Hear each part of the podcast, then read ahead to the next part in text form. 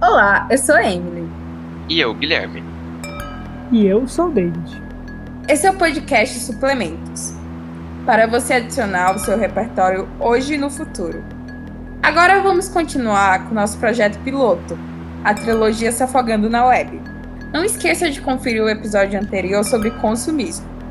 Então vamos lá. O tema de hoje é a publicidade infantil. E, para discutir com a gente, vamos continuar a nossa conversa com Eduardo Tomás Serviços Filho, que é professor de Direito Civil e estuda o Estatuto da Criança e do Adolescente. Esse tema é bastante relevante hoje em dia, já que quando se discute as mídias, é sempre importante lembrar como elas afetam cada público de forma diferente, inclusive as crianças.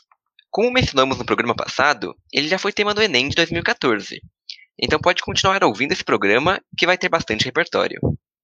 Primeiro, vamos tentar entender o que é publicidade infantil e como ela é diferente de outras formas de propaganda.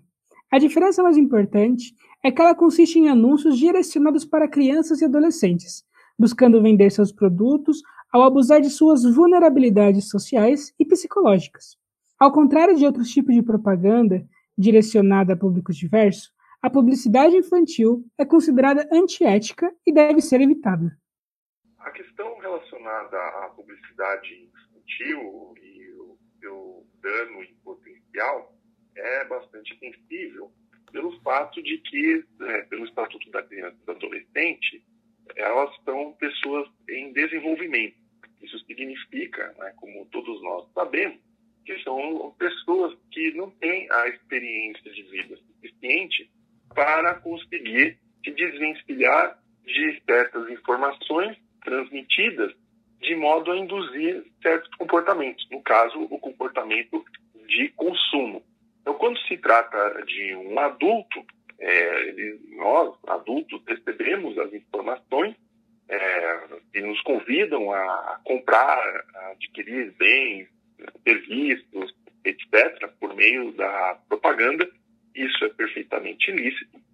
No entanto, quando se trata de crianças, elas ficam mais vulneráveis.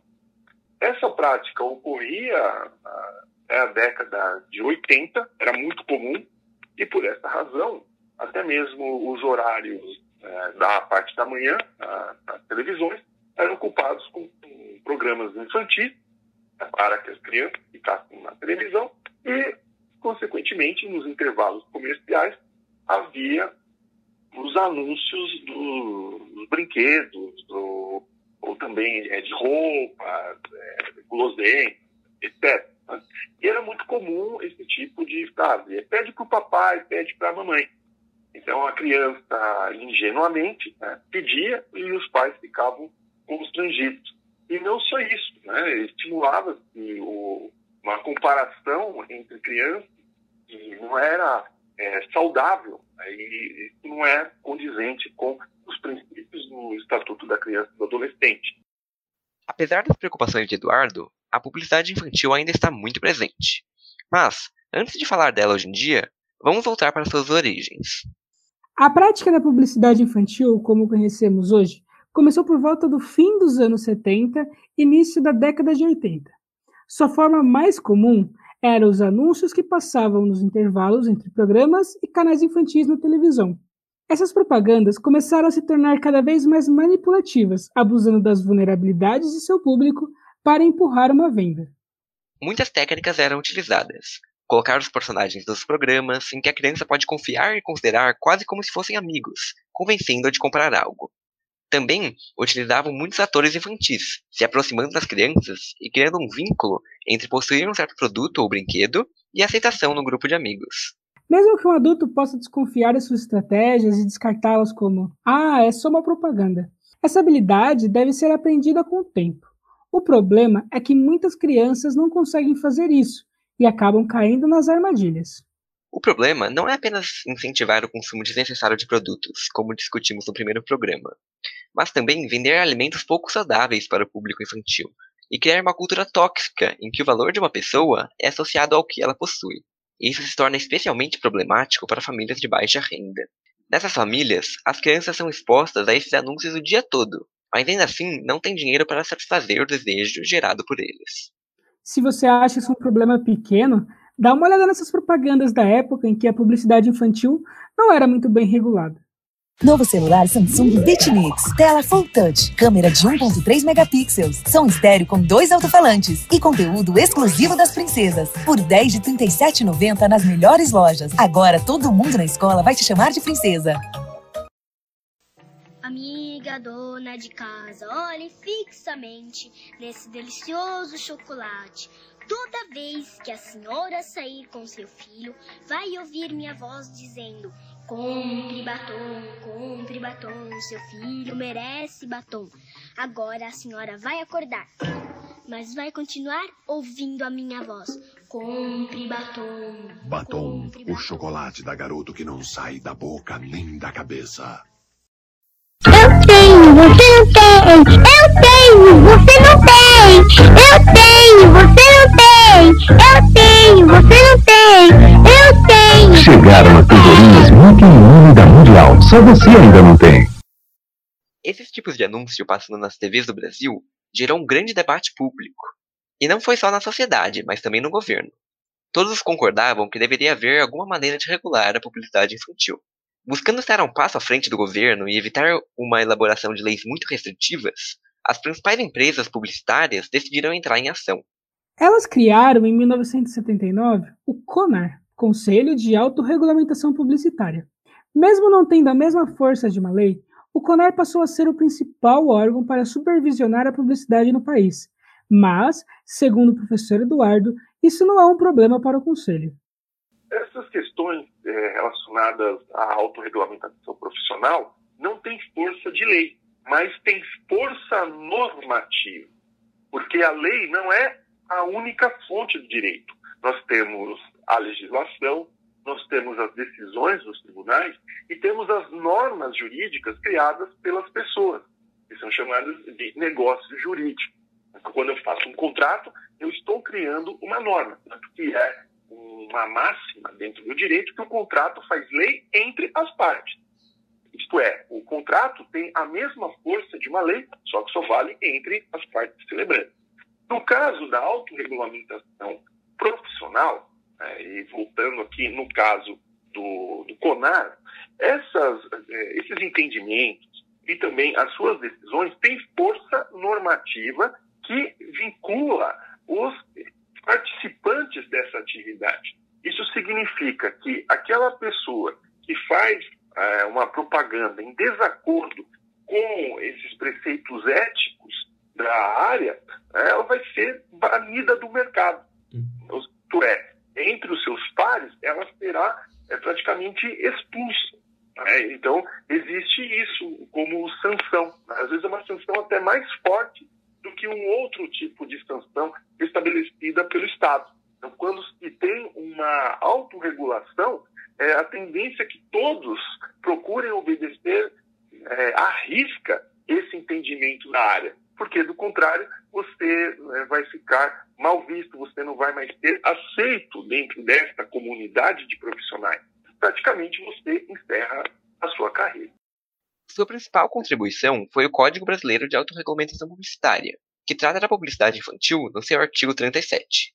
Ele afirma que qualquer anúncio direcionado para esse público deve seguir uma série de compromissos éticos. Isso quer dizer que eles não estariam mais livres para vender seu produto a qualquer custo, como faziam antes. Agora, era necessário ter responsabilidade. O artigo 37 tem várias orientações que vale a pena a gente dar uma olhada. A primeira delas é esse compromisso. Os anúncios devem abster-se de provocar deliberadamente qualquer tipo de discriminação, em particular daqueles que, por qualquer motivo, não sejam consumidores do produto. E ainda reforça que não devem, abre aspas, impor a noção de que o consumo do produto proporcione superioridade ou, na sua falta, a inferioridade, fecha aspas. Outra contribuição importante do código é a atenção especial que dá para as características da mente das crianças. Os anúncios devem, abre aspas, dar atenção especial às características psicológicas do público-alvo, presumida sua menor capacidade de discernimento, fecha aspas, e devem respeitar a dignidade, a ingenuidade, credulidade, inexperiência e o sentimento de lealdade do público-alvo. Um outro problema desse tipo de publicidade que o artigo 37 chama atenção é que, muitas vezes, é difícil diferenciar o que é anúncio e o que é programação normal na TV. Até para adultos, essa distinção está se tornando cada vez mais complicada, e para as crianças o problema é muito maior. É por isso que o artigo determina que deve haver uma distinção clara, nos conteúdos para o público infantil, a publicidade de produtos e serviços estará restrita aos intervalos e espaços comerciais. Além dessas restrições, o código repudia o uso de, abre aspas, crianças, elementos do universo infantil ou outros artifícios com a deliberada finalidade de captar a atenção desse público específico. Fecha aspas. Ou seja, sem mais aqueles anúncios em que o personagem de um desenho, uma criança ou outra pessoa em que a criança confia, tentando vender um produto para ela. Apesar da abrangência das restrições do código, é importante relembrar que ele precisa ser constantemente atualizado. Segundo o professor Eduardo, não se deve esperar que ele estará sempre à frente das tendências mais novas da internet e dos celulares. Esse tipo de atualização, segundo o professor, é bem lenta e burocrática. O trabalho de supervisão do CONAR é feito a posteriori. Mesmo parecendo um latim complicado, a ideia dessa expressão é bem simples. Quer dizer depois do acontecimento. Ou seja, primeiro a propaganda abusiva vai ao ar, e só depois de denúncias e um período de apuração e deliberação dos membros do conselho que ela é punida e retirada de circulação. Assim, a entidade está sempre correndo atrás dos infratores e agindo de forma reativa, e não preventiva. Isso é importante porque o CONAR não pode agir a priori, ou seja, antes do acontecimento. Isso seria como um órgão de censura, revisando toda a publicidade antes dela ir para o ar. Ele só trabalha depois da violação, depois que o dano já foi causado. Mesmo assim, como é um órgão de autorregulamentação e é formado pelos principais agentes da área, o CONAR possui grande credibilidade e influência para fiscalizar e guiar os rumos da propaganda na televisão. Afinal, como são os próprios agentes que decidem as regras, faz mais sentido eles a seguirem. Mas, na internet, a história é bem diferente. Como é de se esperar, a quantidade de publicidade aumenta muito no universo online. E ela passa a estar presente em inúmeros sites, redes sociais, aplicativos de celular e plataformas de vídeo. Agora não são mais produzidas pelas grandes agências de publicidade que dominavam a televisão. São muitos anúncios, vindos de muitos produtores, em muitos lugares para o Conair conseguir dar conta de tudo sozinho. Isso fica claro pelos seus próprios números. Ano passado foram conduzidos só 302 processos ao todo. É por isso que ele conta com as denúncias do público para orientar seu trabalho de supervisão. Nós deixamos um link para o site do CONAR na descrição, caso você queira ler um pouco mais sobre a história da organização ou fazer uma dessas denúncias para ajudar na supervisão. Segundo esse site, cerca de 70% do total dos processos éticos movidos pelo CONAR em 2019 foram motivados por denúncias, então elas realmente são bem importantes para o trabalho da entidade. Do total desses processos, Quase 70% teve como alvo a publicidade na internet. É um recorde para a entidade. A cada ano, mais e mais desses processos são online. Desses casos, mais de 39% partiram de redes sociais e 14,3% partiram de anúncios em plataformas de vídeo.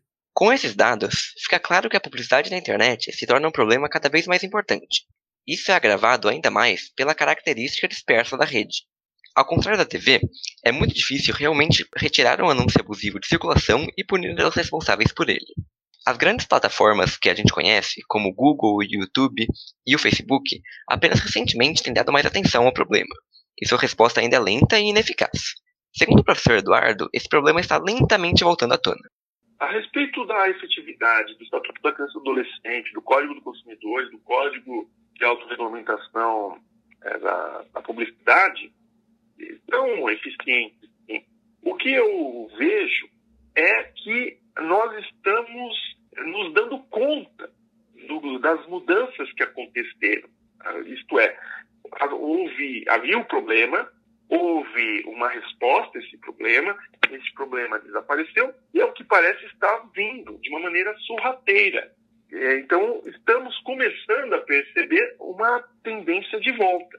Mas uma vez é, se tornar, é, vindo à luz, ou jogando-se luz sobre esse tipo de, essa prática que está sendo feita, naturalmente nós temos elementos mais que suficientes para reprimir esse tipo de conduta. A legislação, porque o, o fato é o mesmo, o que muda é simplesmente a forma e o canal. Né? O princípio é o mesmo. Ou seja, o, que justifica a proibição, a restrição, continua em vigor. Não houve uma mudança valorativa quanto a esse aspecto. O que houve apenas é uma mudança do meio, uma mudança também do, do público, né, do público infantil, que é um público que é exposto ao maior número de informações do que aquelas crianças de 40, 50, 60 anos atrás, mas eu acredito que com a maior conscientização por parte da academia, sendo publicados os trabalhos, é, expandindo-se os debates, natural, é, isso fomenta a educação naturalmente, vai chegando ao, conhecimento da imprensa, como aqui nessa própria próprio podcast, ou seja, de é, ter um debate, uma reflexão acerca desses pontos, a tendência é que se exija a reaplicação dessas normas para que os abusos sejam reprimidos.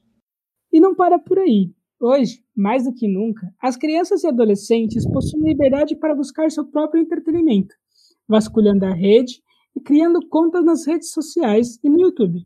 Ao fazer isso, elas se sujeitam à ação dos algoritmos dessas plataformas, que analisam seu comportamento e rapidamente selecionam os anúncios que mais apelam para seu gosto e faixa etária. É assim que o poder de manipulação da publicidade aumenta. As crianças ficam sujeitas a um mundo de produtos, brinquedos, roupas e acessórios sem qualquer supervisão dos pais. Diferente dos tempos da televisão, agora os anúncios são personalizados e exibidos apenas para o seu alvo.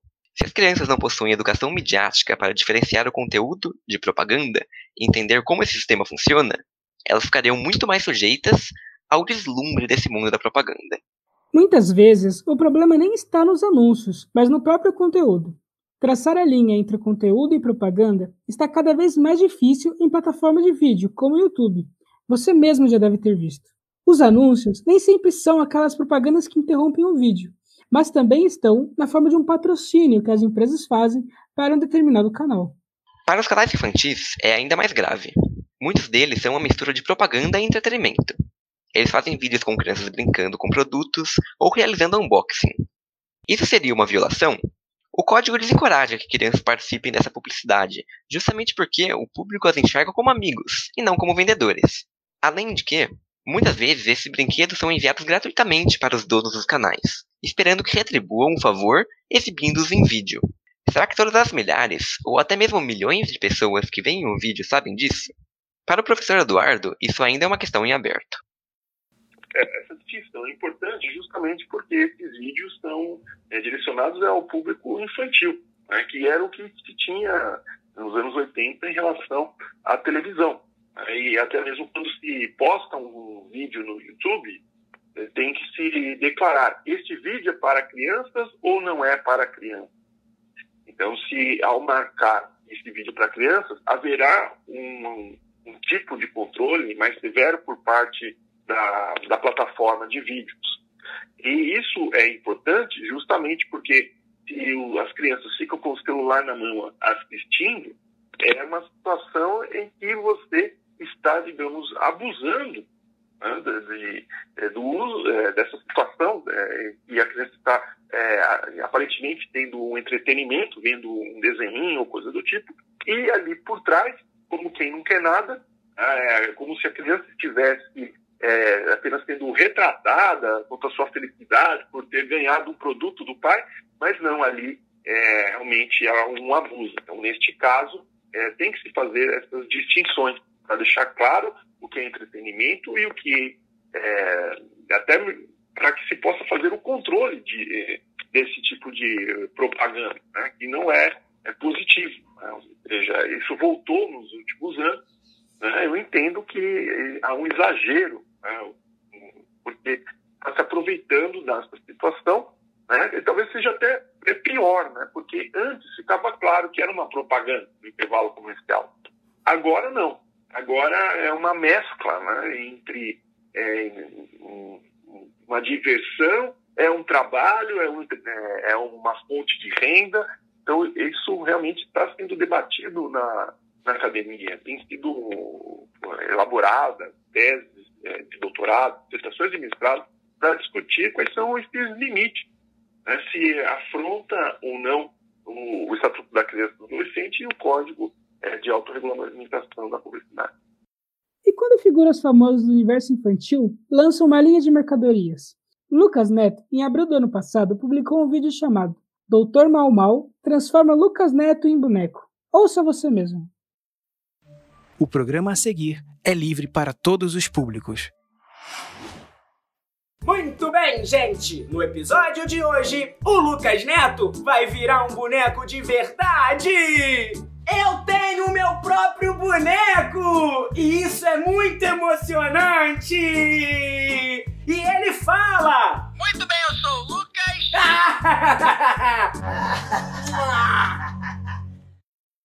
Mesmo que tenha boas intenções, é inegável que é um conteúdo direcionado para a venda do boneco. Esses são apenas alguns exemplos de atividades que estão se tornando cada vez mais comuns. Conforme a internet se desenvolve, é de se esperar que o conteúdo se adapte, mas não devemos esquecer do modo como a publicidade pode se adaptar também. Sem uma educação midiática clara, mediação dos responsáveis e uma ampliação das regras da publicidade infantil, as crianças e os adolescentes são colocados em uma posição cada vez mais vulnerável. O programa de hoje vai ficando por aqui. Ouça também os dois outros episódios da nossa trilogia Se Afogando na Web. O nosso primeiro episódio continua a discussão de publicidade, mas foca no consumismo. E não perca também o próximo episódio, sobre a maneira como os recursos da internet do mundo de hoje podem também ser utilizados para fake news na área da saúde. Até a próxima! Até!